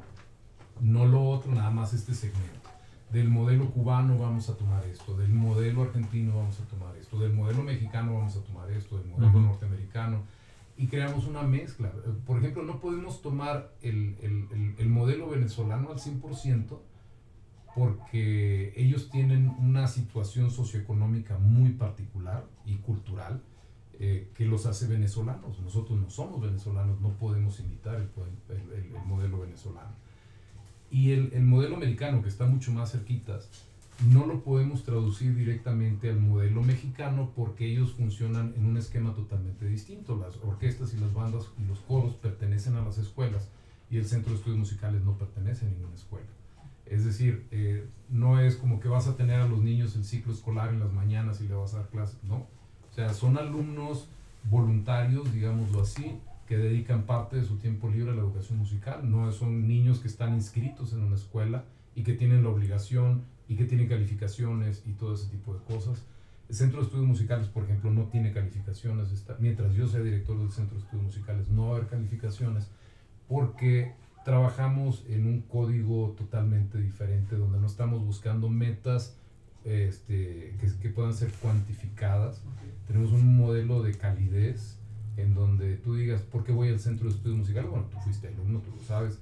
¿Por qué voy? Pues porque me siento a gusto, porque me gusta lo que hago, porque, porque me complementa como ser humano, no porque voy a ser músico, porque a final de cuentas este, al centro de estudios musicales como tal, este, no es competencia de él qué es lo que va a hacer el alumno en el futuro, si va a ser músico, si va a ser arquitecto, si va a ser abogado, contador lo que sea. En realidad, lo que queremos es que vivan los jóvenes que están y los adultos que están ahí experiencias de calidad y de calidez que los complementen para ser mejores personas. Claro. Porque, porque si encuentras, tú encuentras que te sientes a gusto expresándote a través de la música, este, eso a lo mejor te va a liberar tensiones para dedicarte a la contaduría y decir, bueno, si soy contador y aquí me va a generar estrés y me va a generar esto y lo otro, satisfacciones, este, dinero, y entonces quizás salgo y escucho un concierto o agarro mi instrumento y toco un rato y me libero y entonces mi vida es más completa, no necesariamente que tengas que ser músico. Entonces, si yo me pongo a, a- a calificar tus aptitudes musicales, pues a lo mejor lo que voy a hacer es, es quitarte la- las ganas de hacer esto, ¿no? Porque vas a decir, uy, pues es que en afinación saco 6, entonces pues soy mal músico. Y no, o sea, No, por ahí. o sea, no, es- no es esa la idea. La idea es que tú puedes agarrar un saxofón y liberarte. Pues esa es la diferencia, ¿no? Entonces, básicamente ese es el esquema. No podemos medirlo en ciclos escolares, no podemos medirlo en calificaciones. Este, por ejemplo, a este, a este momento y luego los maestros me cuestionan cuando, cuando llegan a trabajar al CEM. Entonces, entonces van a tener su clase de solfeo y van a tener su clase de historia y van a tener su clase de instrumento y van a tener su clase... No, no, no, no, no. es una vivencia holística Entonces, nosotros como maestros eh, trabajamos un- un- una filosofía que, que, eh, es basada en, en el método Willems, donde tenemos una, una vivencia orgánica completa, ¿no? Entonces yo como maestro de música, que a mí me toca hacer la dirección de orquesta, por ejemplo, a mí me toca este, dar los elementos inherentes al, desarrollo orquestal en, ah, en teoría, en solfeo, en historia, en musicalidad, en técnica, en todo y tengo un grupo de maestros que me apoyan, que son especialistas en cada uno de ellos. tengo maestros violinistas, tengo maestros flautistas, metaleros, percusionistas, que me apoyan para que todo esto pueda funcionar. ¿Y cómo fue el proceso de, por ejemplo, el 4 de enero de 1993, si no recuerdo? Ajá. Este día, ¿cómo fue de, de llegar y el día 1, donde usted comentaba que mismo dormía ahí, en, en un, en un lugar donde ahorita no está el Centro de Estudios Musicales, para llegar a, a tener la ideología que tiene el día de hoy, de la candidez, de Ajá. generar un impacto social a través de la música? Eh, bueno, ha sido un proceso largo porque, y de descubrimiento, porque luego muchas veces, o sea, si leo el proyecto inicial que, que entregué, eh, es este pueril, ¿no? Es así como que inocente en muchos aspectos, eh, porque no se va, no va a reflejar lo que vemos ahorita, ¿no? Eh, Está vislumbrado, pero no está, no está, no es algo que ya estaba en mi mente, ¿no? Eh, evidentemente ha habido crecimiento, digo, yo empe- cuando empecé a dirigir el Centro de Estudios Musicales tenía 26 años de edad. O sea, o sea, y a los 26 años de edad, eh, eh, este, ahorita tengo 54, o sea, han pasado 27 años de que empecé Ajá. y tenía 26 años. O sea, ya, ya tengo más tiempo dirigiendo el Centro de Estudios Musicales que no dirigiéndolo. Entonces, este, Eh, empiezas a, a aprender muchas cosas. Evidentemente tienes que seguirte preparando. Nunca terminas, nunca terminas. Este, hace, hace unos años tomé un diplomado en dirección coral, aprendí cosas nuevas, vi cosas nuevas. Y yo digo que hay, hay veces que eh, tienes buenos maestros, hay veces que tienes malos maestros y hay veces que les aprendes más a los malos maestros porque dices, wow, eso yo Eso no no lo hace". quiero hacer. Sí. Ah, quiero Sí. evitar, te das cuenta de qué es lo que tienes que evitar, ¿no? Gracias a Dios tuve buen maestro, este, aprendí cosas buenas, aprendí técnicas nuevas de dirección y, y principalmente generé amigos, ¿no?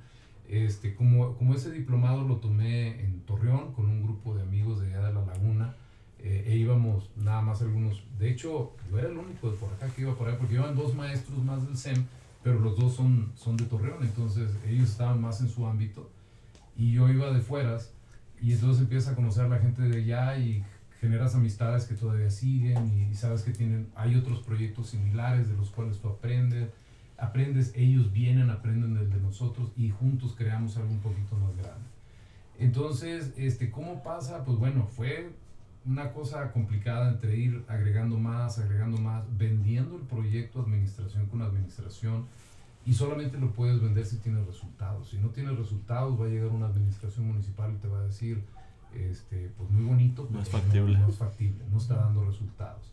Entonces, este, es un poquito vender el proyecto. Yo creo que ya está eh, sólido. Eh, no, es, no es Lalo Figueroa, es el Centro de Estudios El Musicales. es más grande que. Eh, sí, ya es más grande que la persona. Ajá. Hubo un momento, hubo una época en la que, por ejemplo, eh, me daba risa porque se referían al Centro de Estudios Musicales como la escuelita del profe Lalo. Ah, Este, Sí. entonces era así como, así le decía la gente, la escuelita del profe Lalo. Y era así como que, no, eh, y si me muero, que esto se acabó qué rollo, ¿no? O sea, tiene que trascender, no puede ser algo que se vaya conmigo. Entonces, este, por eso buscamos mucho institucionalizar el nombre de Centro de Estudios Musicales, que es muy genérico, porque hay muchos centros de estudios musicales en, el- en México.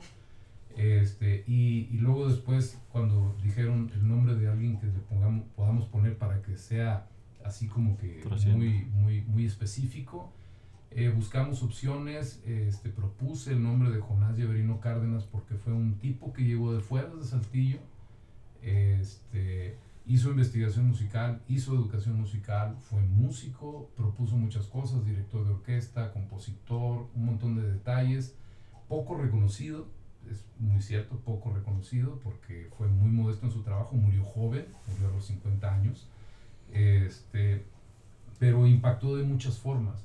Entonces, bueno, si queremos hablar de que venga gente de fuera y cree cosas mejores para la localidad de Saltillo, pues yo creo que Jonás Lleverino es un, un buen nombre, ¿no? Para, para proponerlo. de parte local, ¿no? O sea, porque viste que hay, hay muchos auditorios que se llaman silvestres revueltos. O sea, Ajá. Ah, sí. Siempre tiene que haber un silvestre revueltas. Sí, entonces, eh, o, o Tchaikovsky. De hecho, en, en un principio, como se creó en 1993, y todo el mundo sabemos la relación entre 1993 y Tchaikovsky, Eh, yo no. No. Rayos. murió en el 93. Este, Murió en el 93, en 1893, fue el- el centenario de la 1800. muerte de Tchaikovsky. Entonces hubo un momento en que es banda sinfónica juvenil Tchaikovsky. Y luego dices, ¿y Tchaikovsky por qué? ¿Qué tiene que ver Saltillo con Tchaikovsky? este, entonces no viene al caso, ¿no? Era era una idea tonta. Más sin embargo, Jonás Lleverino Cárdenas, que radicó en Saltillo, que si bien no nació aquí a partir de, de los 28 de años y el resto de su vida lo radicó aquí en Saltillo, y que hizo un montón de cosas, es el único etnomusicólogo que ha habido en, en la historia de, de Saltillo, este, pues como no puede tener ese reconocimiento, pues hay que darle el reconocimiento. Él era cepedense, era, era pateño, digamos. él es el autor del jarabe pateño, que, que, que es por lo que todo el mundo lo conocemos, el jarabe pateño, y este, yo como investigador de, de la vida de Jonás, este, pues no es ni, ni por asomo la obra más importante de Jonás, tiene la Rapsodia Coahuilteca, que es mucho más grande, es, es así eh, un trabajo orquestal grande, importante, uno de los primeros trabajos del nacionalismo mexicano, eh, que nunca se publicó, porque el cuate estaba aquí en Saltillo, no estaba en México como Chávez o Revueltas. o- entonces, este, pues eso fue, ese fue el impacto que tuvo. ¿Y cómo descubrió la Rapsodia? O sea, porque tengo entendido que usted, bueno, sus familiares se acercaron o algo así, Sí, este, fue bien chistoso. A mí me tocó trabajar como coordinador de música en el estado hace algunos años. Este, y cuando estaba yo ahí, alguna vez nos citaron la familia Lleverino a una junta, a varios gentes que estábamos metidos en la cuestión de la música en el, en el estado. Y dijeron, ¿sabe qué? Pues mi papá murió hace 50 años. Este, y cuando falleció mi papá, todos estábamos chicos, entonces mi mamá agarró todas las partituras, las metió en unas cajas y las guardó. Este, y, y se acabó la música en la casa, ¿no? Ninguno de ellos es músico profesional, ninguno de ellos es músico estudiado. Dice, y el legado de papá es bien importante porque es el compositor del jarabe pateño, y el jarabe pateño sale en una, en una película de Disney, ¿verdad? Entonces, este, pues estamos buscando el apoyo de una institución que nos ayude a hacer este proceso ¿no? de, de registro, de, de reconocimiento de todo ese tipo de cosas. Y entonces básicamente todos los presentes voltearon y dijeron, pues eso le corresponde al Lalo, ¿no? y entonces sí, dije, pues, pues interesante, no, no, no, no me llamaba mucho la atención, conocí el jarabe pateño, pero no a fondo, este, pero dije, bueno, vamos a ver qué es lo que hay. Este, ya para entonces tenía yo una colección importante de partituras del porfiriato, pues me gusta mucho este, la, las partituras del porfiriato, como básicamente todos. Claro, claro. Eh, Ahí tengo las mías en la casa. de- Nunca la salgo de mi casa sin ella. para prender el horno. ¿no? Entonces, este, empecé esta relación con, los, con la familia Lleverino, eh, a investigar la figura de, de don Jonás, me permitieron acceso a sus archivos y de repente me topo con música de salón, con, ah, este, con valses, con chotices, con pues toda la música O sea, es de demasiada música que no había sido publicada. Ajá, sí, este, porque se publicaron como tal, se publicaron básicamente dos, que es el Tango Sonrisas y el Jarabe Pateño, son básicamente lo que se había publicado. Y un día abro una carpeta y me encuentro una partitura orquestal que dice Rapsodia Coahuilteca. Una, rapsodia, una, una rapsodia, para que lo entendamos, es un jarabe grandote. Es, es, es un- como una mezcla, ¿no? Una unión de varias una piezas. unión de varias piezas, Ajá. este, eh, eso es una, básicamente una rapsodia. Y un jarabe es una unión de temas musicales.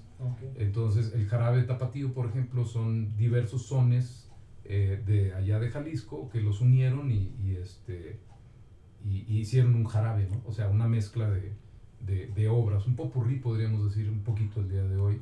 Entonces, la rapsodia es lo mismo, pero esta rapsodia la hizo con temas rescatados directamente en, las, en, en, los ranchos, en las rancherías. Se iba Jonás Lleverino en su juventud, porque él también este, empezó muy joven, tendría veintitantos de años, acaba de llegar de estudiar allá en Estados Unidos eh, con un maestro italiano. Este, y, junto con Juan Esquivel, otro maestro, empiezan a hacer la investigación este, de, de la, de la música, de los usos y costumbres de danza y vestuario de la región sureste del estado de Coahuila, porque en aquel entonces estaba de moda esta cuestión de Vasconcelos, de las, eh, ¿cómo se llaman estos? Los, los mártires de la cultura, les decía. Cuando era secretario de Educación. Cuando era secretario de Educación, el, la- no cómo se llama, las cruzadas, no, no son cruzadas, son misiones, Misiones culturales culturales. Las misiones culturales, que era cuando Vasconcelos estaba tratando de rescatar un proceso de, de cuál es la identidad mixta de México, qué es lo que nos caracteriza a cada región. Y entonces Juan Esquivel y Jonás Lleverino, como maestros de escuela de la región sureste, empiezan a, a viajar pueblito por pueblito, ranchería por ranchería. Juan Esquivel resguardaba cuáles eran los vestuarios, cuáles eran los alimentos, cómo bailaban. Y Jonás Lleverino, que tenía oído absoluto, le cantaban las canciones y él iba y las escribía directamente en partitura. Wow. Entonces, este, lo que hicieron fue, o sea, todavía más guau que eso, porque no nada más, no nada más se les ocurrió a las rancherías, o sea, llegaban a la ranchería y decían, ¿dónde están los viejitos? Como pedían- historia oral, pedían- ¿no? pedían- como historia oral. Sí, Entonces decían, vamos, llévenos con los más viejitos, gente de 80 años, gente algo así por el estilo, y le decían, ¿qué canciones le cantaba a su mamá o su papá cuando estaba usted Oh. chiquito, las no? tarareaban. Y entonces se las tarareaban. Y ustedes Las las canciones- entonces estamos hablando de que estaban haciendo un rescate desde 1850 aproximadamente, este que era cuando estaban chiquitos los viejitos de los años 20. ¿no? Como dice usted, Este, etno... Perdón, Etnomusicología. et- etnomusicología, ¿no? Ajá, sí, o sea, la investigación de- del proceso evolutivo de la música en la cultura local, ¿no? Tan importante. Entonces, este, Jonás Lleverino toma parte de, de esa investigación y él trabajaba de maestro en una escuela ahí en General Cepeda y compone el jarabe pateño para las fiestas del- de, la escuela. Y eso es lo que conocemos el jarabe pateño, ¿no? con, con piececitas que había rescatado. Pero mientras tanto estaba trabajando en una composición mayor, eso estamos hablando de los años 30, el jarabe pateño, de los años 40 estaba componiendo una obra para orquesta, porque había una orquesta aquí en Saltillo, de la cual era, él era chelista y director eh, en algunas obras, en algunas participaciones.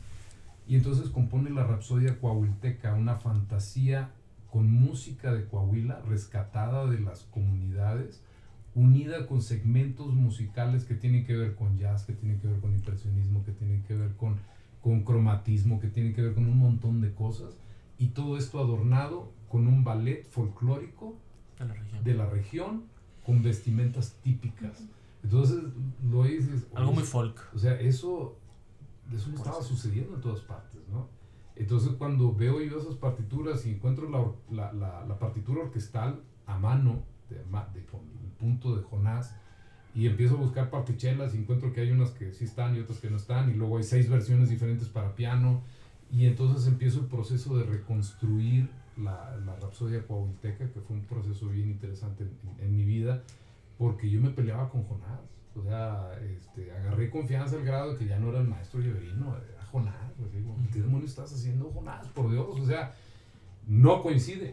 O sea, como le busques, ¿no? Y de repente le, le, le, dobla- le desdoblabas así un papelito extra, como que se le olvidó un compás y se lo pegó con cinta scotch o pegamento de, de, no sé, de tripa de marrano, qué sé yo.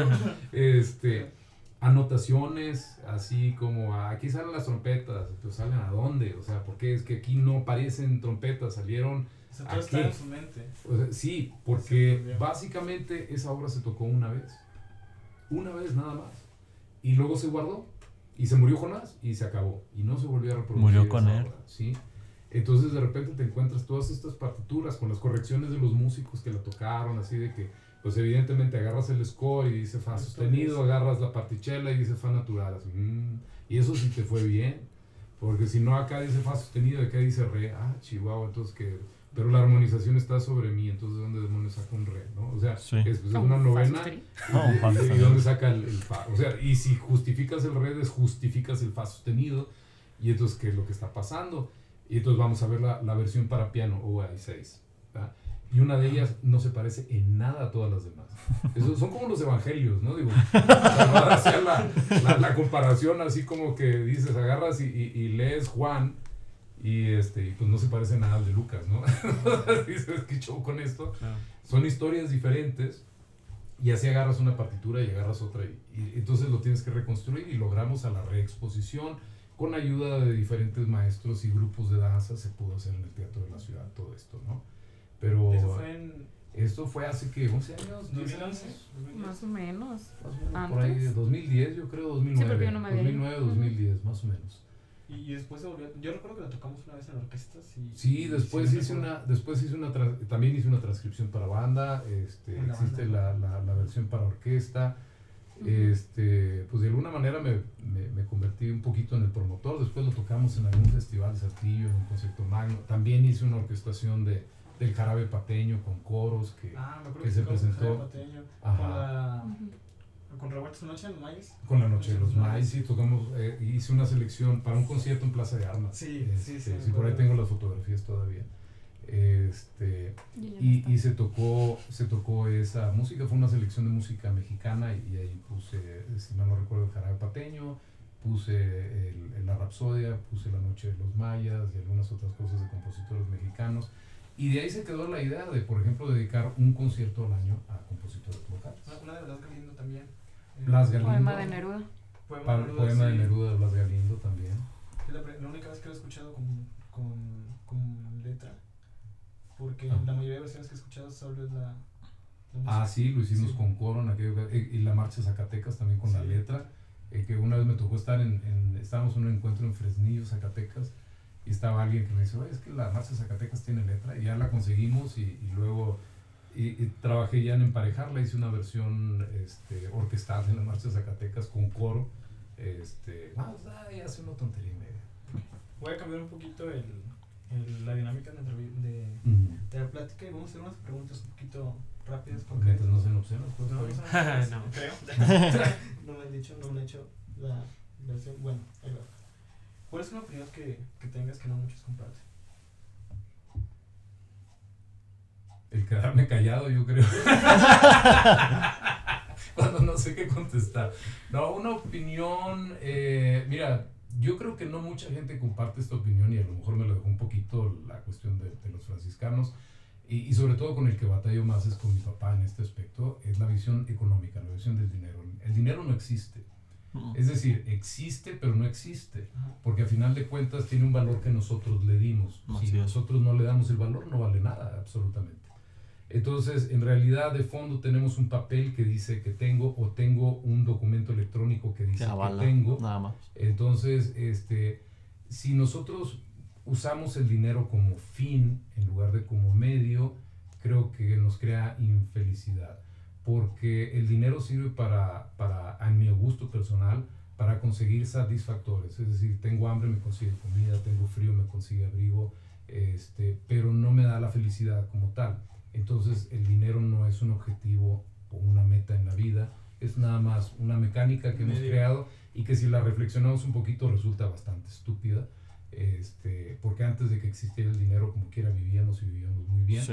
nada más que ahora pues creamos esta mecánica, una herramienta social que, de, internacional que nos sirve de alguna manera, pero no tenemos que tenemos que cuidar mucho este, para nuestro bien mental cuál es la función del dinero. Esa es una opinión que a lo mejor no mucha gente comparte. Mi papá no, por lo menos. Yo sí le comparto. Yo también. Sí, de hecho como que creces y vas, bueno, Vas quitando va- vas, qui- ajá, vas quitándole el valor. Y dices, bueno, eh, Lo que pues, tiene valor no tiene precio. ¿sí? Exactamente. sí, empiezas a valorar y hacer eso como que ese... La ardilla empieza a funcionar, bueno, a cierto sí. tiempo y... Y, y empiezas a decir, es que esto no puede ser así. sea, Ujú. no puedo basar en esto mi vida. Bueno, este, y bueno, a mí me queda una duda, bueno, igual también es parte de las preguntas. Este, ya hablamos de muchas cosas maravillosas y, y cómo, pues, usted hizo bastantes cosas en relativamente poco tiempo Pues comparado con nuestras edades aquí, aquí presentes.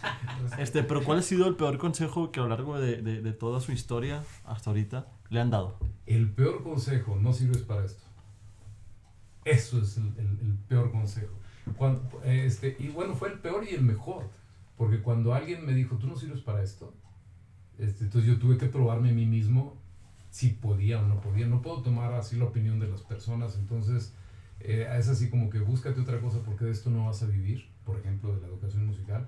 Porque seamos sinceros, es difícil vivir de la música. Es más difícil vivir de la música de concierto. Es todavía más difícil vivir de enseñar a músicos a tocar música de concierto.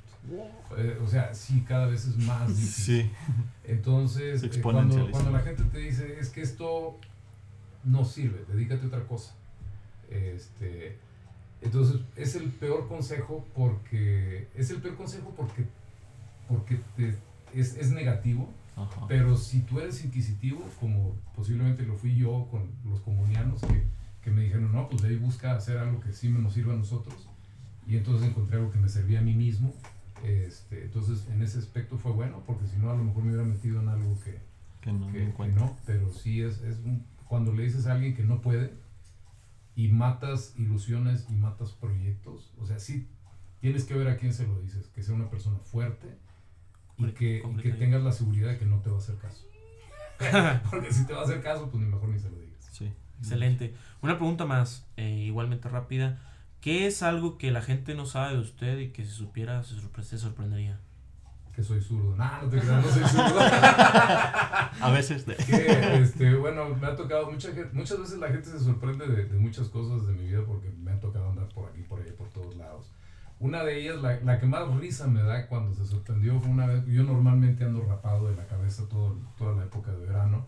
Una vez que este, nos fuimos de vacaciones, eh, este, yo estaba rapado y, y entonces regresamos de vacaciones y yo traía cabello. Entonces llega un niño chiquito del coro y me se me queda viendo y me dice, oiga, disculpe, yo estudiaba aquí con un maestro peloncito. Entonces, este, bueno, el, el- el que sepan que sí tengo pelo, es, es una realidad, sí tengo cabello, pero eso no, no sorprende a mucha gente que me, que me conoció con cabello, ¿verdad?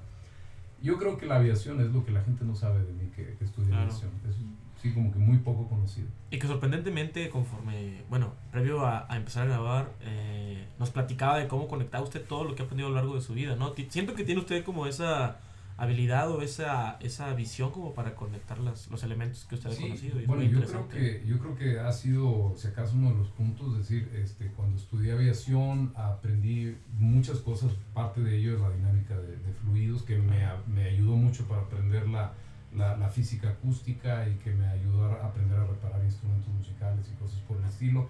Otra cosa que me ayudó mucho es que cuando estudias aviación, este, y, y estudias accidentes de aviación, porque es algo que estudias en, en la aviación, aprendes que solamente hay un culpable, siempre solamente hay uno y siempre es el mismo, y es el piloto.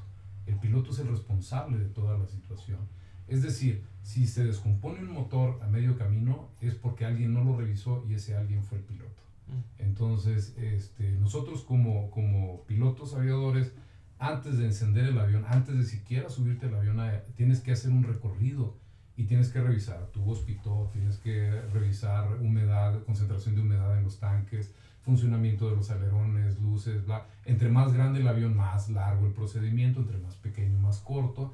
Pero si después de todo ese, de, de revisar todo eso, tú decides prender el avión, tú estás tomando toda la responsabilidad. Tienes que haber checado que las llantas estén funcionando bien, que todos los mecanismos digan que está bien, que todos los fusibles están funcionando, que tú prendes eh, la, la electricidad y todo se enciende.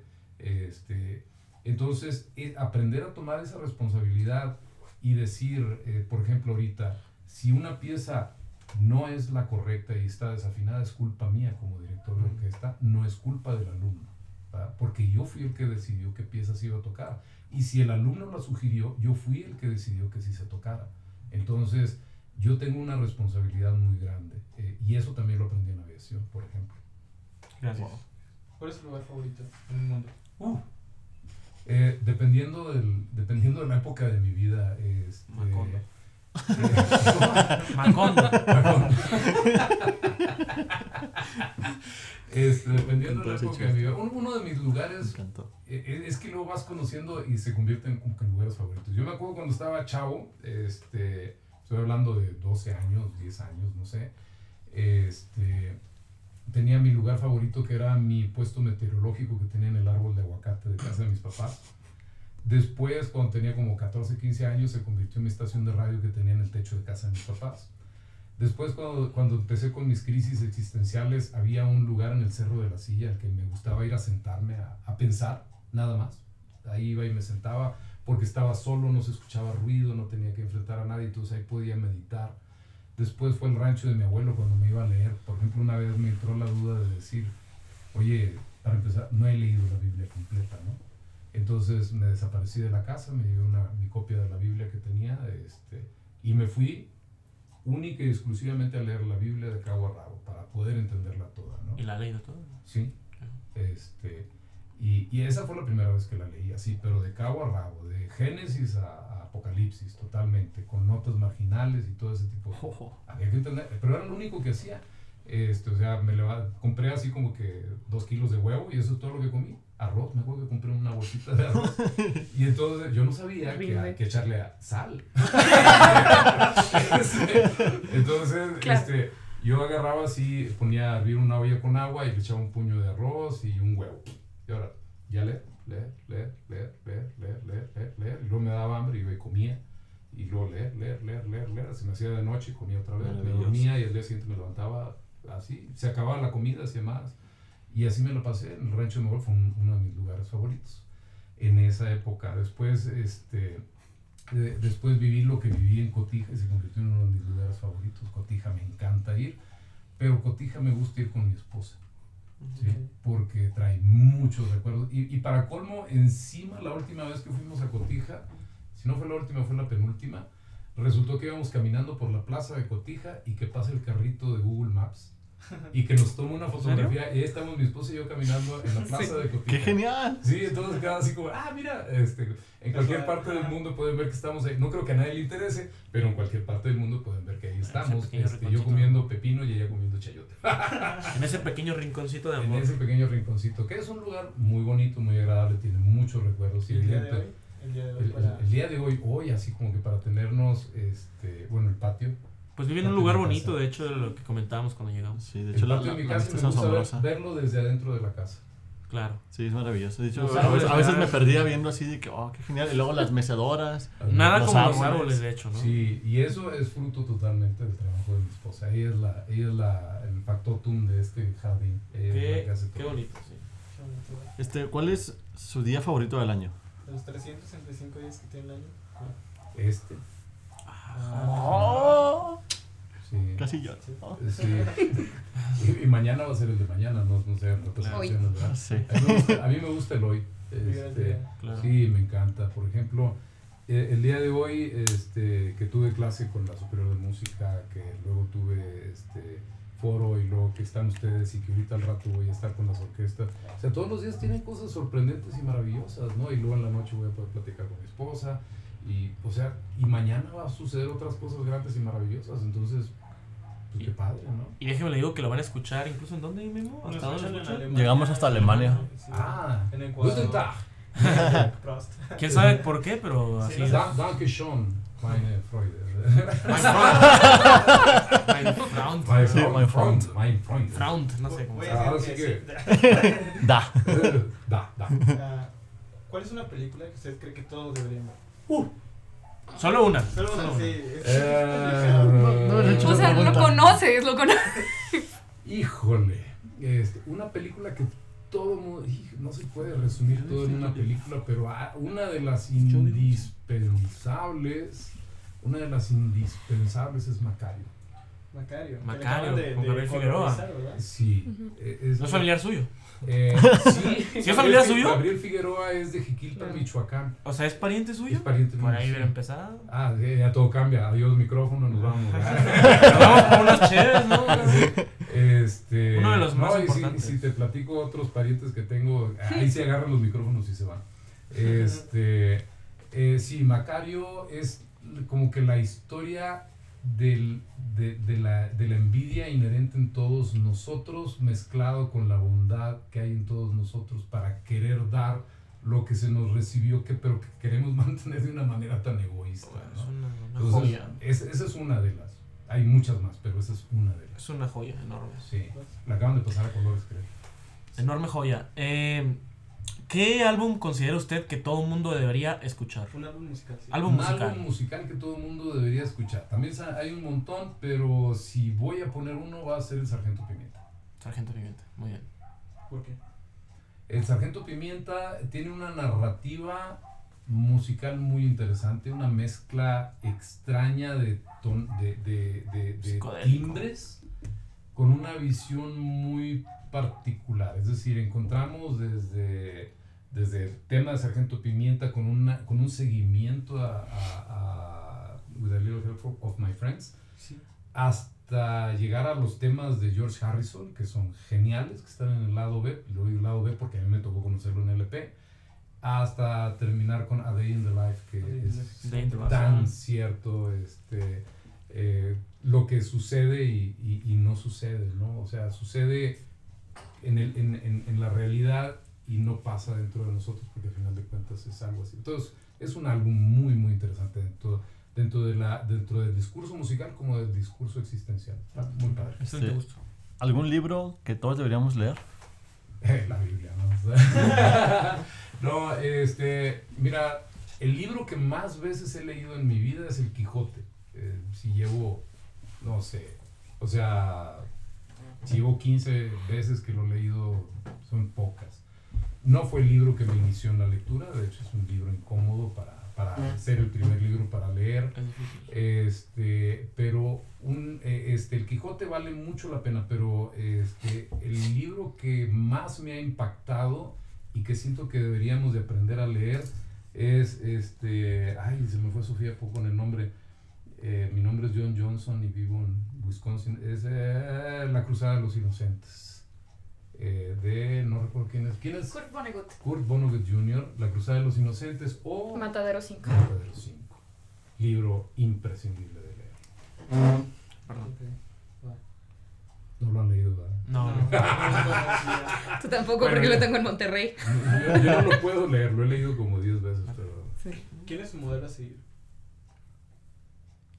Yo pues, no, no tengo un modelo. O sea, este, sí, o sea, sí, Check. eh, este, no, este, la mera verdad, así digo, no, yo quiero ser como Bach, no, no quiero ser como Bach, la mera verdad, no, este, yo quiero ser como, no, no, quiero- yo quiero ser yo, este, como, como dijo Polo Polo, me caigo bien. no estoy totalmente de acuerdo conmigo, pero este, he aprendido muchas cosas de muchas personas. O sea, eh, hay veces que tienes una plática que te cambia la óptica, pero no es que quieras ser como él. O sea, yo quiero ser yo, nada más. Cool. ¿Quién es su político favorito, vivo o muerto? Nacional e internacional. No hay límites. Wow. Este, político. No hay un absoluto, no, no puede haber uno así. Eh, hay cosas que me han gustado de unos, hay cosas que me han gustado de otras, este, y, y cosas que, que te sorprenden de uno como te sorprenden de otro. Este, eh, no sé, este, te puedo decir cómo sería mi político favorito, pero este, no creo que exista, No el- exista, el, ideal. este. No, este, eh, yo creo que el político favorito este, tendría que ser aquella persona que, que está por vocación en, en el servicio, este, no, por, no por voluntad o, o ánimo propio, eh, sino decir simple y sencillamente esto, es- esto es lo que hago este, y soy parte de una sociedad a la que me quiero reintegrar después. a lo mejor ese ideal estaba muy puesto en la antigua Grecia. Este, creo que eh, por ahí, este, ay, ¿quién era uno de estos, de estos griegos? Que, que- que de esos que, surgía, de esos que surgía la, la, la cuestión de que los hacían dictadores y arreglaban un problema y luego regresaban al poder y decían, ya, con esto terminé. Este, no recuerdo, pero tendrá que ser dentro de ese aspecto, más o menos dentro de la filosofía griega. Uno en personal, pues bueno, es que todos van a ser cuestionables en la historia. Totalmente. Todos, hasta, no sé, quien quieras, Gandhi, Churchill, quien quieras, todos van a ser este, cuestionables en alguno u otro aspecto. Si tuviera que resumir todo su aprendizaje hasta el día de hoy, hasta este momento, en tres cosas, sea, así objetivamente hablando, ¿cuáles serían? Tres, tres- como objetos o como Su aprendizaje a lo largo de En- toda en su tres carrera. consejos para la audiencia. tres consejos. Ay, bueno, pues una, no des consejos porque